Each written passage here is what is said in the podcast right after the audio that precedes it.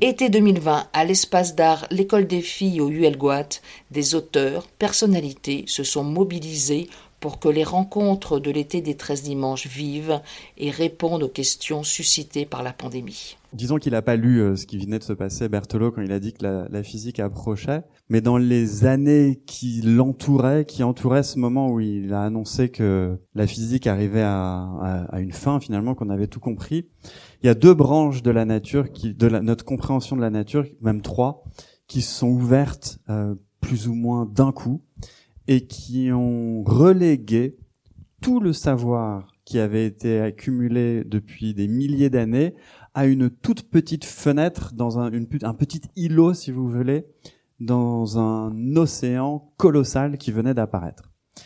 Là, on a une, euh, une sorte de réelle leçon d'humilité qui s'est passée au début du XXe siècle. Vous inquiétez pas, on a vite oublié.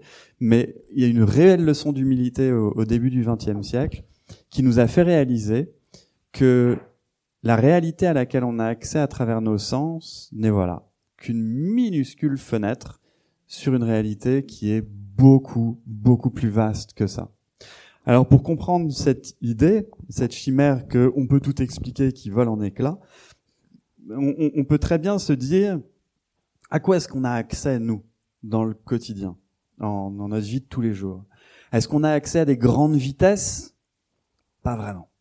On est toujours plus ou moins entre euh, notre vitesse là euh, assis, c'est-à-dire que sur Terre là vous allez à peu près à euh, disons 800 km à l'heure autour de la Terre avec la Terre qui tourne sur elle-même. Vous allez environ à 100 000 km par heure autour du Soleil là présentement. Euh, ça, ça, peut décoiffer de temps en temps. Euh, D'ailleurs, une des raisons pour laquelle Galilée, qui pensait, disait que la Terre tournait, une des, des, raisons pour laquelle on ne le croyait pas, c'est que si elle tournait, ben on devrait aller à 800 km à l'heure. Vous imaginez bien que ça fait du vent. Sauf que l'atmosphère tourne en même temps. Donc le vent, ben non, il vient pas forcément que de là. Il vient un peu de là, mais pas que de là. Donc 100 000 km à l'heure autour du Soleil, c'est rapide, mais c'est pas ultra rapide. On va à peu près à 2 millions de kilomètres à l'heure autour du centre de notre galaxie, ce qui est quand même pas mal. Mais euh, c'est pas non plus super rapide par rapport à la vitesse de la lumière, qui elle est de 1 milliard de kilomètres par heure. Du coup, en termes de vitesse, on va pas très vite. Qu'est-ce qui nous dit que Dès l'instant où on accélère un petit peu dans des vitesses supérieures, les lois de la nature ne commencent pas à changer. Et eh ben ça, c'est ce que Jean vient de vous expliquer, c'est la relativité restreinte d'Einstein. Le titre de son papier était de l'étude des objets en mouvement. C'est sur le mouvement des objets dès l'instant où ils vont vite. S'ils vont pas vite, on retombe sur Newton. C'est les mêmes, exactement la même théorie que Newton. Mais dès qu'ils vont vite, ah, ça commence à changer le temps commence à s'écouler différemment suivant qui regarde, qui est où, etc. Et pareil pour l'espace, un mètre, c'est un mètre, mais pour qui? Eh ben pas pour tout le monde. Ça dépend de votre vitesse et de la façon dont vous regardez les choses. Donc ça, ça a commencé à, à, à changer un petit peu à ce moment-là pour la, la vitesse. C'est aussi vrai pour le très grand ou très énergétique. Là, c'est ce qu'on a fait, c'est ce que Jean vous a introduit avec la gravitation. La relativité restreinte d'Einstein, c'est une théorie des vitesses. La relativité générale, c'est une théorie de la gravitation. C'est cette gravitation universelle de Newton qui finalement est bien universelle parce qu'elle s'applique partout pareil si les conditions sont les mêmes. Donc ça, oui, bravo, bingo, ça a marché. Et pareil pour la relativité générale d'Einstein, qui est une extension mais euh, une sacrée extension de la relativité, de la gravitation de Newton aux endroits où la gravitation est plus forte. Par exemple, à côté du Soleil. Plus vous allez vous approcher d'un astre, plus sa gravitation va, va, va être forte. Ce que Einstein a fait en 1915, c'est qu'il a expliqué ce qu'était la gravitation. Newton nous avait pondu une formule qui vous dit, bah, si vous lancez, ça va tomber là. Mais Newton n'avait pas compris pourquoi les choses étaient attirées les unes vers les autres. Est-ce qu'il y a un élastique qui vous tient vos pieds là, qui vous empêche de vous envoler? Non. Est-ce que c'est magnétique?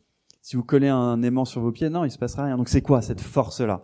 Ça, c'est une des réponses que nous a donné Einstein, et c'est ce que vous a expliqué euh, Jean, c'est-à-dire que cet espace que Newton imaginait fixe et à l'intérieur duquel les choses bougent, eh ben, il n'est pas si fixe que ça Ça, c'est une des grandes chimères anciennes qui a volé en éclats. C'est que l'espace, l'univers lui-même, n'est pas statique. Il n'a pas toujours, il n'est pas, il reste pas le même. Il est ce qu'on appelle dynamique. Il change d'un endroit à un autre, d'un moment à un autre. L'espace lui-même, hein, c'est, c'est, c'est comme de dire la distance là qui vous sépare. Bon là, elle va pas changer beaucoup, mais imaginez à des termes, dans termes cosmiques entre des galaxies. Là, la distance qui sépare les galaxies, ça peut, ça peut se moduler, changer, etc. Ça peut bouger. Alors, je sais pas si vous vous rendez compte du changement soudain. Quand je vous disais tout à l'heure que ça a fait voler en éclats absolument toutes les chimères du passé, sauf une. Ça les a toutes fait voler en éclats. Pourquoi? Parce que soudain, notre univers a pu avoir une histoire. Dès l'instant où l'espace et le temps peuvent changer, dès l'instant où ils ne sont plus immuables, l'univers peut avoir une histoire. Dans la vision de Newton, le temps allait de moins l'infini à plus l'infini. Il avançait en ligne droite, disons, et il y avait une sorte de curseur qui avançait. Et seul Dieu, on peut le dire comme ça, voyait cette ligne infinie comme un point. Donc c'était la vision de Dieu, c'était de voir tout en un instant, en un claquement de doigts. On avait l'ensemble de tous les temps, passé, futur, présent, etc. Là, ça, ça vole en éclats. Le temps ne s'écoule plus de manière stable, il est différent et l'univers peut changer. Donc il peut avoir une histoire lui-même, compréhensible par les humains, et on peut rentrer dans euh, des choses un petit peu bizarres. Si l'univers peut changer, on peut essayer de l'observer. Et en l'observant, du coup, de voir éventuellement s'il y a des choses qu'on voit évoluer. C'est ce qui a été fait dans les années 1920. On a commencé à regarder euh, l'univers de manière un petit peu plus euh, poussée grâce à des nouvelles technologies, des télescopes, etc. En particulier un, astronome euh, et, et, physicien théoricien belge qui s'appelle Georges Lemaître, qui a commencé à regarder les galaxies lointaines, et un autre qui est devenu plus connu par la suite parce que américain, qui s'appelle Edwin Hubble, qui a donné l'idée que les galaxies s'éloignent toutes de nous, tout le temps, que elles s'écartent. Quoi, quelle que soit la direction dans laquelle vous allez regarder dans l'espace, les galaxies lointaines que vous allez voir s'écartent, s'éloignent de nous. Alors, je vais pas vous refaire toute la, tout, tout l'historique d'un coup, mais je vous dis deux choses. Pour quand je vous dis que tout a volé en éclats. Juste avant qu'on découvre ça, on venait de découvrir ce qu'était une galaxie. On pensait au début du XXe siècle qu'il était fort possible, à part quelques visionnaires, tout le monde pensait qu'il était fort possible que tout ce qu'on voit dans le ciel appartenait à notre galaxie et que notre galaxie était en fait l'univers tout entier. Au début du XXe siècle, grâce au télescope, on a vu que ah ben non, il existe d'autres îlots d'étoiles qui sont séparés d'une autre. C'est ça qu'on appelle des galaxies. La nôtre contient 2 300 milliards d'étoiles, et eh ben il y en a d'autres qui contiennent 2 300 milliards d'étoiles et d'autres et d'autres et d'autres et en fait il y en a plein partout. Nous on appartient à l'une d'entre elles et toutes les galaxies lointaines s'éloignent de nous, toutes. Donc ça, quand vous dites ça, vous dites que bah, dans ce cas-là, si on remonte le temps, on fait le film à l'envers, forcément toutes ces galaxies étaient plus proches de nous. Einstein lui-même était contre cette idée. Une de ses chimères à lui, comme bah, de beaucoup d'autres à cette époque-là, était que notre univers justement n'avait pas forcément un début, qu'il avait il a été là. C'est très compliqué de, se projeter dans l'idée qu'un univers a un début. Et du coup, il préférait que l'univers soit statique, qui bouge pas. Pour faire en sorte que ce soit le cas, il a rajouté un terme dans ses équations, une force, qui ne voulait rien dire à l'époque, sauf que il l'a introduite juste pour que l'univers ne puisse pas changer et reste stable il a rajouté un terme dans ses équations qui a un nom qui s'appelle la constante cosmologique. Car sa chimère à lui, dans sa tête, c'était que l'univers ne pouvait pas changer. Il a appelé ça sa, sa, plus grande erreur de tous les temps après, mais c'était c'était une, une de ses chimères. Alors pour pour pour, pour euh, rebondir, moi Jean voulait que je parle des trous noirs un petit peu tout de suite, mais je propose qu'on fasse une, un petit détour avant par le travail de Jean. Et, et c'est la chose suivante pour, l'introduire, je vais vous parler de quelqu'un, d'un astronome anglais qui s'appelle Eddington, qui était euh, à Cambridge et c'est un des plus, un des astrophysiciens les plus connus de, de son époque. et fervent défenseur des idées d'Einstein. C'est lui qui a traduit Einstein en anglais et qui a euh, divulgué un petit peu ce que Einstein voulait faire dans la communauté scientifique. Et il était très très humble euh, et, fort sympathique. Et quand par exemple un journaliste lui dit euh, mais il paraît que c'est extrêmement compliqué les théories d'Einstein, il paraît qu'il y a que trois personnes sur Terre qui comprend. Et il y a Eddington qui regarde le journaliste en lui disant il y a Einstein, il y a moi, c'est qui le troisième? Donc très humble, facile d'accès, très sympa. Et c'est lui qui a organisé une expédition au large de, des côtes euh, africaines en 1919 pour vérifier lors d'une éclipse solaire si les prédictions d'Einstein étaient correctes. Parce que si ce que Jean vous a dit tout à l'heure, c'est-à-dire que les lignes droites ne sont plus si droites que ça dans l'espace, mais deviennent un peu courbées, alors, à cause de la masse, alors les étoiles qu'on devrait voir à côté du soleil devrait être légèrement, leur, éclat devrait être dévié. Et elles devraient plus apparaître au même endroit que lorsque le soleil est pas là. En général, c'est impossible de le voir parce que le soleil est trop brillant, sauf quand il y a une éclipse de lune. Puis a organisé une, une expédition en 1919 qui a vérifié effectivement que les prédictions d'Einstein étaient correctes.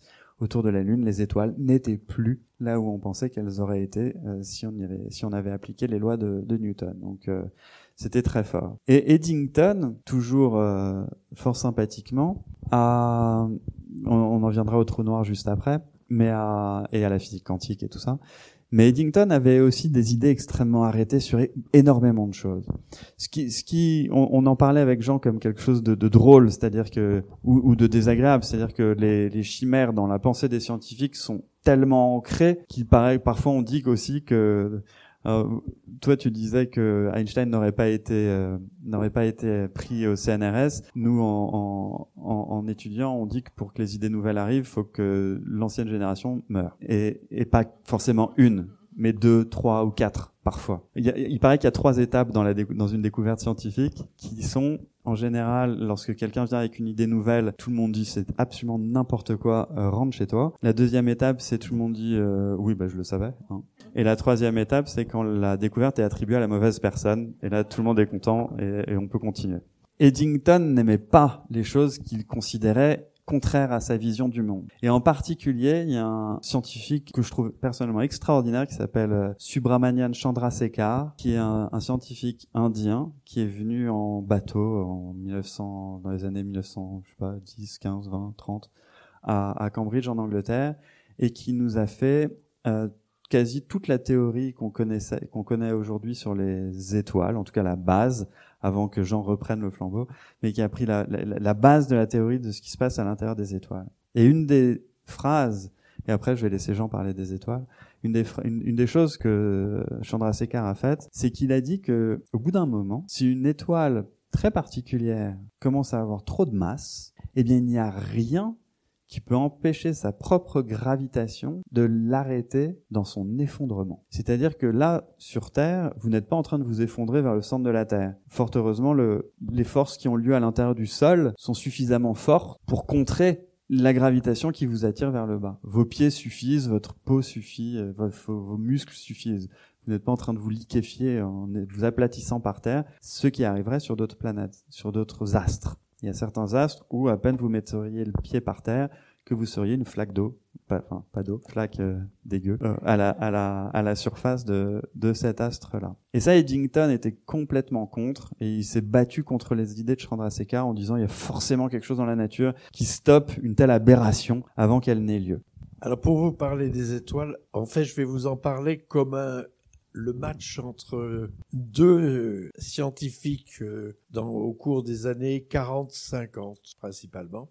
Donc il y avait d'un côté un Britannique du nom de Fred Hoyle qui a été juste sur une, une grande idée, à savoir qu'il a, il a expliqué comment les étoiles fonctionnaient et qui s'est qui s'est acharné à imaginer que l'univers était statique. Je vais donc euh, raison sur une sur une idée et absolument complètement. Non seulement il avait tort, mais il s'est obstiné toute sa vie à refuser le fait que l'univers avait un début, va évoluer. Et puis de l'autre côté, vous avez un, un, Russe, mais qui a émigré rapidement en, aux États-Unis, du nom de Georges Gamow, un grand génie, euh, lui aussi, alors qui lui a eu l'intuition du Big Bang, je vous dirai en quelques mots, euh, mais qui s'est absolument trompé sur l'origine des éléments chimiques. Donc vous avez un, partout, euh, Georges Gamow d'un côté et Fred Hoyle de l'autre. C'est-à-dire que chacun des deux a eu raison sur une quelque chose de fondamental et s'est lourdement trompé sur la deuxième question. Avant ça, je, tout à l'heure, euh, Christophe a indiqué que le concept, ce qui est intéressant, c'est que on démontre un concept à une, à une certaine époque. Mais le concept de galaxie, il était déjà dans l'esprit de certains. Je, pourquoi je vous en parle? C'est parce que celui qui avait déjà le, ça dans la tête, au 18e, c'était Emmanuel Kant. Les gens oublient que Kant a été au début de sa, de sa vie intellectuelle, enfin, de sa vie universitaire, il a été aussi astronome, et en particulier, il avait cette idée des univers îles. Mais évidemment, il ne, il n'y avait aucune démonstration. La démonstration, comme l'a dit euh, justement Christophe, elle est venue au XXe siècle avec les collègues de fait, les collègues de euh, Hubble qui l'ont démontré euh, à ce moment, dans les années 1920, avant justement la démonstration de l'expansion de l'univers. Alors, donc, je vais m'intéresser aux étoiles pendant un moment. Donc, euh, il faut savoir que Auguste Comte, qui a été euh, pendant très longtemps euh, le gardien de la pensée, de la pensée rationnelle, hein, qui a donc la critique de la raison pure, et donc il avait parmi les problèmes qu'il dit qu'il estimait qu'on ne résoudrait jamais, c'était celui pourquoi les étoiles brillent. Pour lui, ça était véritablement, ça ne devait. C'était un problème au-delà de la compréhension euh, des savants. Et alors évidemment, ça, euh, il faut quand même attendre un, un peu plus d'un siècle pour que justement euh, on, dé, on démontre que les étoiles vont être l'endroit où se fabriquent les différents éléments chimiques, depuis l'hydrogène, qui est l'élément le plus abondant, mais aussi le plus simple, jusqu'à l'uranium, en passant par tous les intermédiaires. Alors, les, le premier effectivement à s'être posé cette question, c'était Gamow. Et Gamow estimait que, donc, comme euh, pour, des raisons que je vous indiquerai un petit peu plus tard, c'est lui qui a l'intuition qu'il y a eu un Big Bang, et il pensait que juste après le Big Bang, lorsque la température globale de l'univers était de quelques milliers, entre le milliard de degrés, et 10 millions de degrés, eh bien, les éléments chimiques se fabriquaient par capture de neutrons. C'est-à-dire que vous passez du, du de l'hydrogène au deutérium. Deutérium prend un au tritium, le tritium se désintègre, devient de l'hélium 3, l'hélium 3, hélium 4, et puis etc. Mais ce faisant, ça c'était là, il avait oublié une chose fondamentale, à savoir que il y a deux barrières dans la, dans la table des éléments, c'est-à-dire deux éléments particulièrement instables, et donc que, qui ne pouvaient pas être synthétisés de cette façon-là, c'est la masse 5, l'hélium 5 ou le lithium 5, ça n'existe pas. Ça dure même pas le temps que traverse pendant, à la vitesse de la lumière, un proton ou un neutron dans un noyau d'hélium. Donc la masse 5 n'existe pas. De même, la masse 8, elle, est, elle existe un petit peu plus longtemps, mais 10-16 secondes au lieu de 10-21 secondes. C'est quand même des temps très courts. Donc il y avait ces deux obstacles qui fait que la nucléosynthèse dite primordiale butait en raison de ces deux barrières. Alors, il reste à la nucléosynthèse primordiale le fait d'expliquer le deutérium, l'hélium 3, l'hélium 4, et puis une pincée de lithium 7, parce qu'on arrive à, surmonter la masse 5 en faisant 3 plus 4. Pardonnez-moi. Au même moment, les physiciens nucléaires mesuraient les probabilités des réactions. Je vous dis, euh, carbone sur carbone, oxygène sur oxygène, etc. Et arrive Fred Hoyle. Fred Hoyle a eu une intuition absolument grandiose. Et ce qui est curieux dans sa biographie, moi j'ai eu la chance de le croiser, euh, et il considérait que cette idée-là, c'était n'importe quoi. À savoir, il a imaginé que le carbone, quand il est, il est né dans les étoiles, il n'est pas né de façon, euh, comment dire, sans énergie, mais il était à un certain niveau d'énergie très précis qu'il avait calculé. Et il a dit, puisque il est, s'il est à cette énergie-là, à ce moment-là, les réactions hélium sur L plus hélium donne beryllium 8 plus hélium, à ce moment-là, eh bien, ces réactions ont une probabilité bien supérieure et donc la, la barrière 8 va être surmontée par ce qu'on appelle la réaction 3, 3 alpha ou 3 hélium 4. Et donc, euh, au début, il, il va au, au, California Institute of Technology, puis il dit, voilà, moi, je, ça va marcher parce que euh, le carbone, et puis il, il demande au, au Caltech, au, au physicien nucléaire, ben, vérifier. Alors les autres disent, ouais, on a autre chose à faire, hein. euh, circuler, il n'y a rien à voir. En fait, ils l'ont fait quand même et ils se sont aperçus qu'effectivement, ce niveau d'énergie était bien là. C'est-à-dire que pour que nous soyons là, hein, pour que, il faut que le, le, carbone soit né avec une certaine énergie. Donc une prédiction, simplement notre existence arrive à faire que le carbone, enfin c'est une particule élémentaire, quasi élémentaire, a une certaine caractéristique énergétique. je trouve que du point de vue intellectuel, moi je suis pas d'accord avec Hall, je trouve que c'est fabuleux.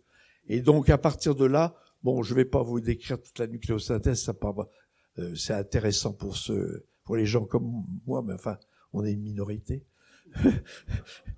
Euh, donc euh, voilà. Donc euh, à partir de là, la, la clé de la nucléosynthèse stellaire s'ouvre et donc les étoiles sont effectivement les endroits où se fabriquent tous les éléments dont nous, nous sommes formés. Vous connaissez cette fameuse formule nous sommes des poussières d'étoiles. Ben oui, nous sommes des poussières d'étoiles de, qui avaient des grandes masses, qui sont nées et qui ont disparu avant la formation du système solaire.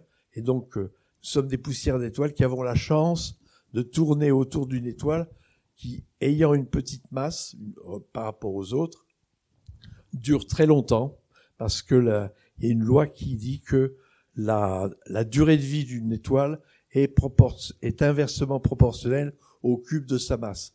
Le Soleil va durer 10 milliards d'années, c'est-à-dire qu'on est au milieu de sa vie. Dans 5 milliards d'années, il va englober, il va devenir ce qu'on appelle géante rouge, c'est-à-dire que l'école des filles, c'est fini. Dans 5 milliards d'années, c'est une mauvaise nouvelle, hein voilà. Et donc, euh, on, on, sait quelle, quelle, va être l'évolution du Soleil. Euh, voilà. Voilà. Alors, je reviens juste sur la. Donc, là, je vous ai décrit la chimère de Gamow résolue par euh, par Hoyle. Et Hoyle a eu cette chimère, c'est-à-dire absolument, il voulait éviter comme Einstein, mais Einstein a été moins a été quand même a été converti par euh, par Georges Lemaître et par Hubble que effectivement d'ailleurs il a dit enfin on prétend qu'il l'a dit euh, ça c'est encore une histoire euh, une, une, véritable histoire il aurait dit euh, que l'invention de la constante cosmologie était une, une gros, la plus grosse erreur de sa vie. Alors certains doutent de, du caractère réel de cette, de cette phrase.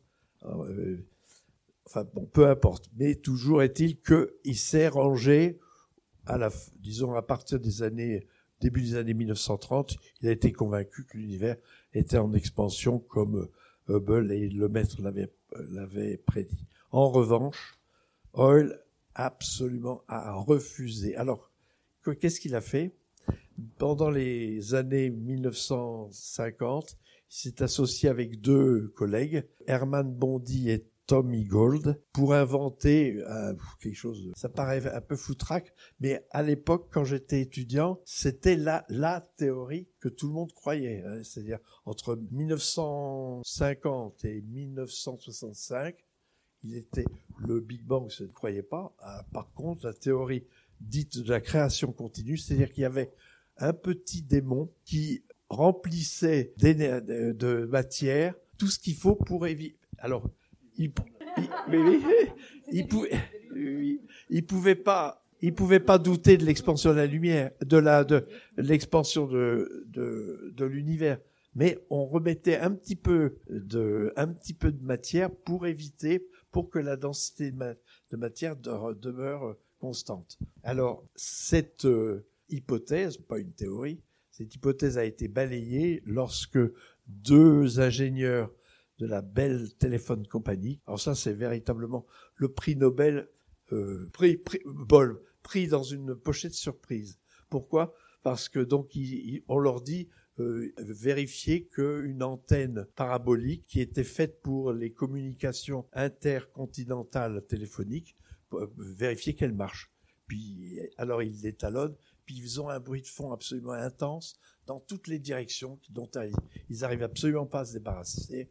Alors leur chance, leur chance, c'était que leur euh, leur leur lieu de travail était à 40 km de Princeton et Princeton était peuplé par les élèves de Gamow parce que Gamow dans les années 40 avait prédit que si elle avait le Big Bang, eh bien il devait y avoir un rayonnement électromagnétique euh, considérable, beaucoup. Euh, et alors Gamow et, et ses étudiants s'étaient trompés sur la valeur ils avaient prédit un rayonnement de 7 ou 8 degrés Kelvin, alors que euh, euh, Penzias et Wilson, les deux heureux gagnants, parce que euh, évidemment les gens de Princeton, ils cherchaient, ils cherchaient absolument à montrer ce rayonnement, puis ils n'y arrivaient pas.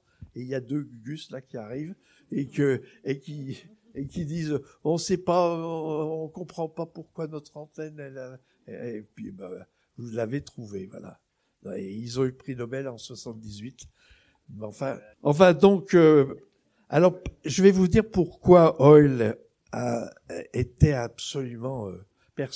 Alors, il avait une autre chimère.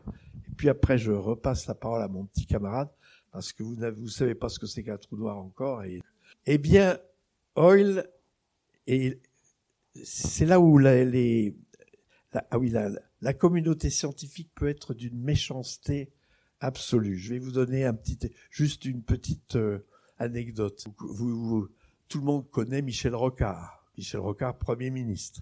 Michel Rocard, il avait un papa qui s'appelait Yves Rocard, qui était un grand scientifique, euh, qui a dirigé le laboratoire de l'école normale supérieure. Mais il avait une petite marotte. Il aimait les sourciers. Il a cherché, à la fin de sa vie, il a cherché euh, à démontrer pourquoi euh, l'effet sourcier, ça marche pour lorsqu'il y a de l'eau, euh, la, la baguette.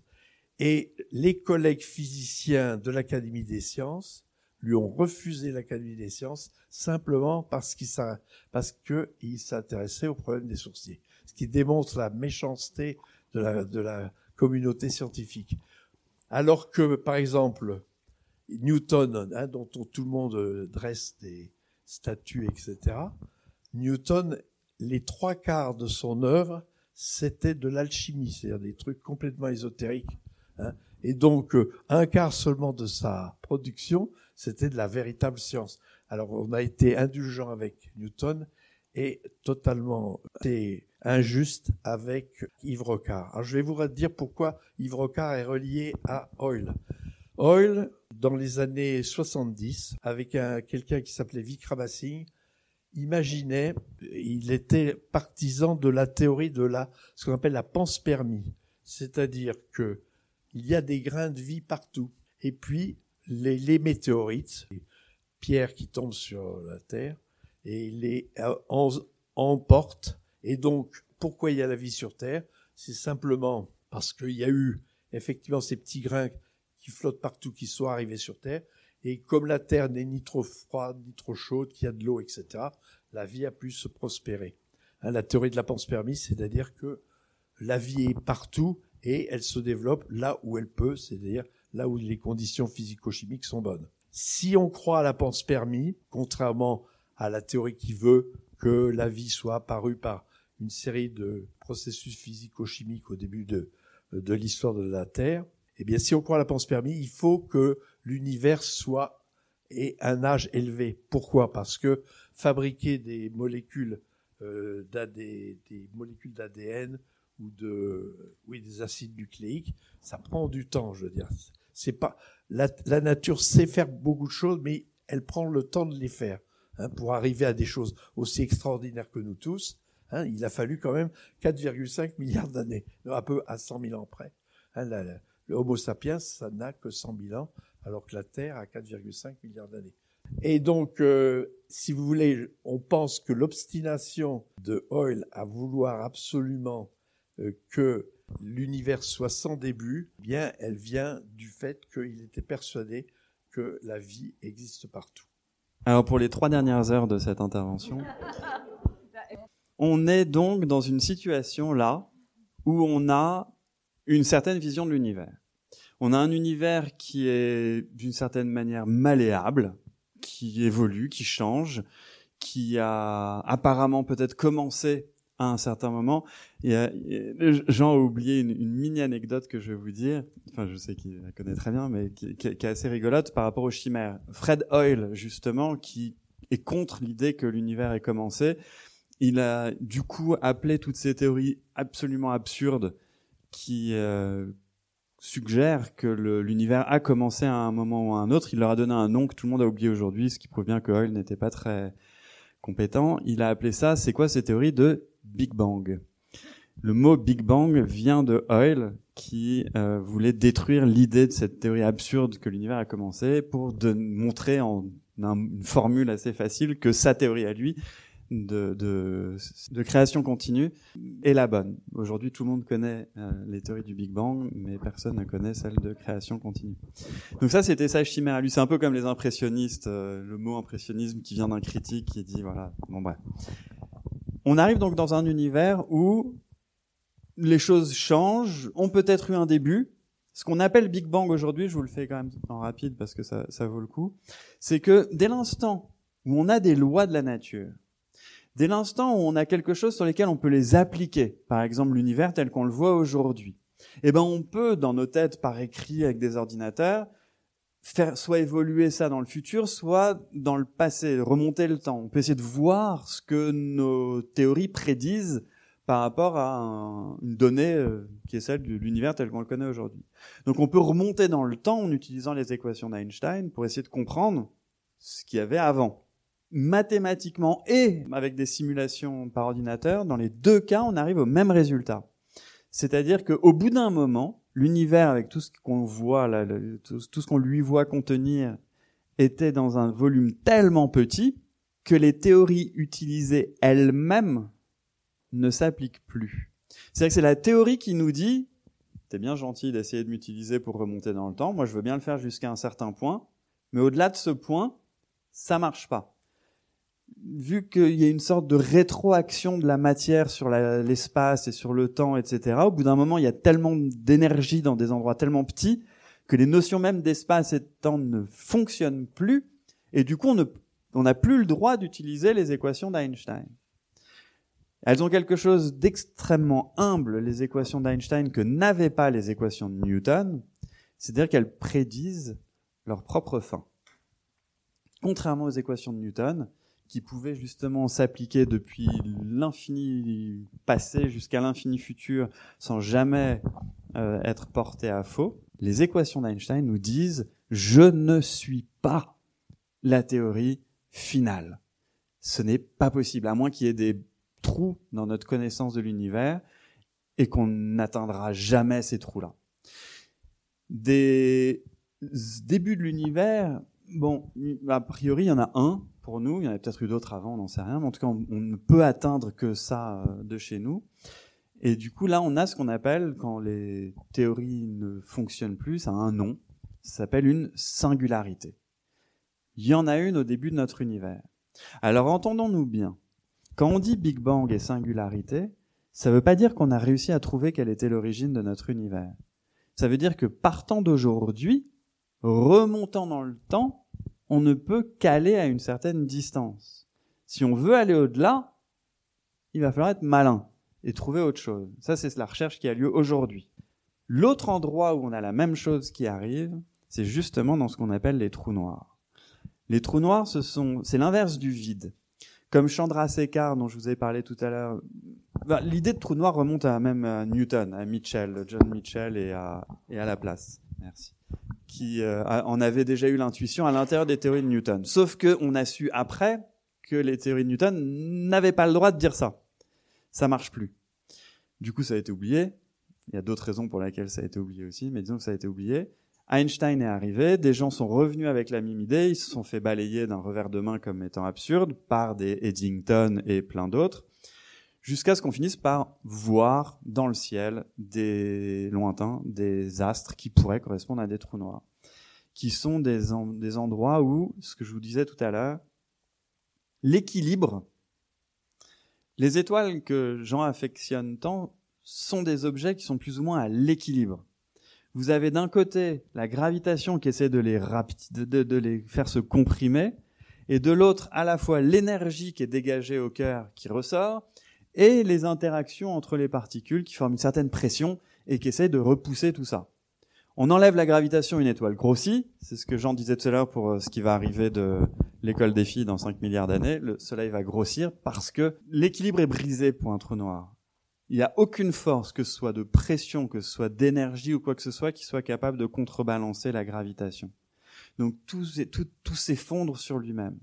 Alors dans notre vision, ça donne une sorte de boule qui se rapetit à un point. Mais ça, c'est parce que vous avez tous la vision, et c'est parce que vous n'avez pas bien écouté du tout, donc c'est que de votre faute, euh, vous avez, parce que vous avez tous la vision de Newton, à savoir qu'il y a une boule dans un espace. La boule est là, elle va rapetisser, elle va devenir un point. Bon, voilà, c'est un point dans l'espace qui attire trop les choses. Mais pas du tout. L'espace et la matière ne sont pas dissociés dans la vision qu'on a aujourd'hui de l'univers. C'est-à-dire que si quelque chose s'effondre, il embarque avec lui l'espace et le temps. Donc ça veut dire que une boule comme ça sur Terre, là, si je prends un ballon de football, c'est exactement le volume qui est à l'intérieur.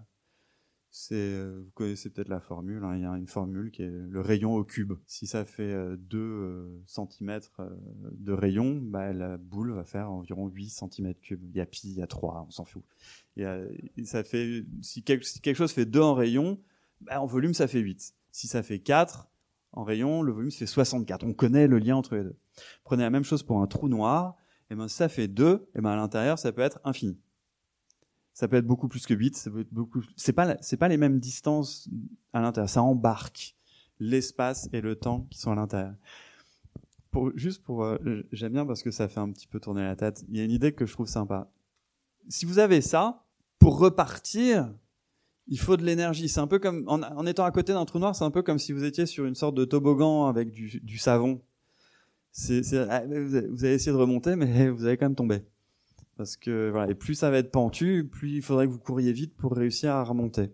Et il y a un endroit où c'est tellement pentu que même à la vitesse de la lumière, vous n'arriverez pas à, ressortir, ça suffit pas.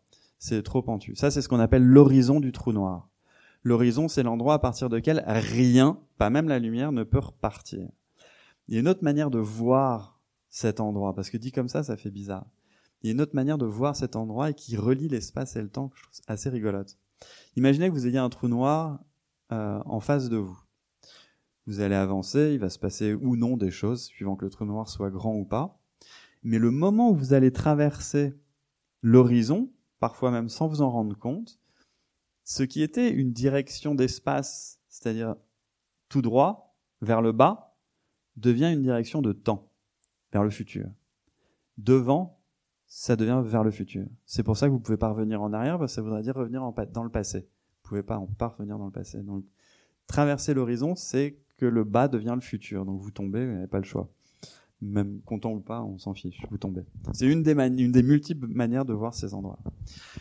Les trous noirs, c'est donc cet endroit où la gravitation n'a plus rien pour l'arrêter, et donc va devenir de plus en plus petit, de plus en plus petit, de plus en plus petit avec la même quantité de matière et d'énergie à l'intérieur. À un moment, ça va être plus petit que vous. À un moment, ça va être plus petit qu'une pomme. À un moment, ça va être plus petit qu'une bille. Mais peut-être qu'au départ, vous êtes parti avec quelque chose qui faisait la taille de notre soleil. Donc à un moment, vous allez arriver dans un endroit extrêmement petit avec quelque chose d'extrêmement énergétique. C'est-à-dire que vous allez passer de la relativité générale, qui s'occupe, disons, hein, pour schématiser, du très grand, vous allez rentrer dans le Newton, et vous allez arriver dans cette troisième catégorie dont je ne vous ai pas parlé tout à l'heure, mais que j'ai mentionné, qui est la théorie quantique. Vous rentrez dans un monde du tout petit. Je vous ai dit tout à, tout à l'heure qu'il y avait trois directions dans lesquelles les lois de la nature ne sont pas nécessairement celles que notre intuition nous permet d'appréhender avec nos sens. Le très rapide, c'était la vitesse de la lumière, etc. Le très grand, c'est la relativité générale, et il y a le très petit où on rentre dans le domaine de la physique quantique. Alors là, il y a une citation de Feynman que j'adore qui dit euh, si vous non de Feynman ou d'Einstein, enfin on sait jamais qui a dit quoi dans ces trucs-là, mais en gros à la fin d'un de ses cours, il y a sur la physique quantique, il y a Einstein qui a dit à ses élèves si vous m'avez compris, c'est que j'ai pas été clair. La physique quantique fait, je vous ai dit tout à l'heure que par rapport à la compréhension de notre univers, etc., la relativité générale a fait voler en éclats toutes les chimères d'explication du monde qui, qui existaient avant. Il y en a d'autres qui ont pris le pas mais toutes celles d'avant Einstein ont volé en éclats.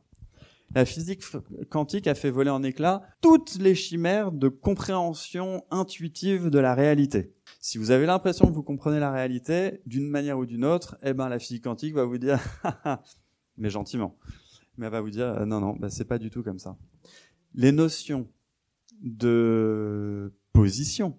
Tout à l'heure, on a remis en question l'espace et le temps. Maintenant, on va prendre la matière elle-même, le fait que vous soyez à un endroit précis, le fait que vous faisiez une certaine masse, le fait que vous alliez dans telle ou telle direction, toutes ces notions-là volent en éclats. Ça ne marche plus. C'est d'autres notions qu'il faut mettre à la place, des notions de superposition, des notions de possibilité, etc. Des notions dans lesquelles la certitude n'existe qu'à travers des probabilités. On peut être sûr que telle chose arrive avec telle probabilité. Mais on peut pas dire que telle chose est sûre d'exister telle qu'elle. Non, ça c'est plus possible. C'est terminé. La physique quantique naît sur une vingtaine d'années, si vous voulez, à partir de travaux d'Einstein et d'autres, de Planck, etc., qui, qui réalisent petit à petit que notre, toute la matière, toutes les choses qui sont autour de nous sont faites non pas de choses continues, mais de petits paquets d'énergie. Les petits paquets prennent des formes très différentes, mais que ce soit de la lumière, de la matière, ce que vous voulez, peut-être même de l'espace et du temps, ce que vous voulez, tout est fait de petits paquets d'énergie. Un petit paquet en latin, ça se dit quantum. La physique quantique, c'est la physique des petits paquets d'énergie. Et ces petits paquets d'énergie qui sont là autour de nous ne se comportent absolument pas de la manière euh, que vous pourriez appréhender la réalité autour de vous. Lorsque une étoile s'effondre sur elle-même et devient ce qu'on appelle un trou noir, le très grand devient très petit. Le très grand de la relativité générale n'a pas la même notion de l'espace et du temps que le très petit de la physique quantique.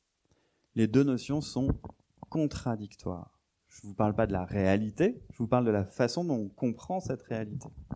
Donc on peut se dire qu'effectivement, il y a ces deux théories qui expliquent un peu le très grand, le très petit, il y a Newton au milieu, parfait. On s'en fiche que ça ne parle pas, qu'elles ne se parlent pas ensemble. Eh ben non, justement parce que les trous noirs existent, parce que le Big Bang est là dans le passé, il existe des endroits dans notre univers, des lieux, des temps, où le très grand et le très petit se réunissent et deviennent des objets où on a un énorme point d'interrogation.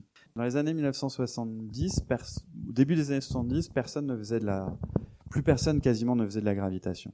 Théorique comme ça, plus personne parce qu'il n'y avait pas beaucoup de, choses à faire. Feynman, un des plus grands génies de tous les temps, a été à une de ses conférences de gravitation et il a écrit une lettre à sa femme qui est devenue fameuse en disant rappelle-moi de plus jamais venir à ces conférences pourries. Il y a que des crétins, vu qu'il y a absolument personne, il n'y a aucune expérience intéressante dans ce sujet. Ça n'attire que les idiots. Entre parenthèses, 157. Avec lui, ils étaient 158 dans la conférence. La, lettre est assez marrante. Oui, donc rappelle-moi de ne plus jamais revenir.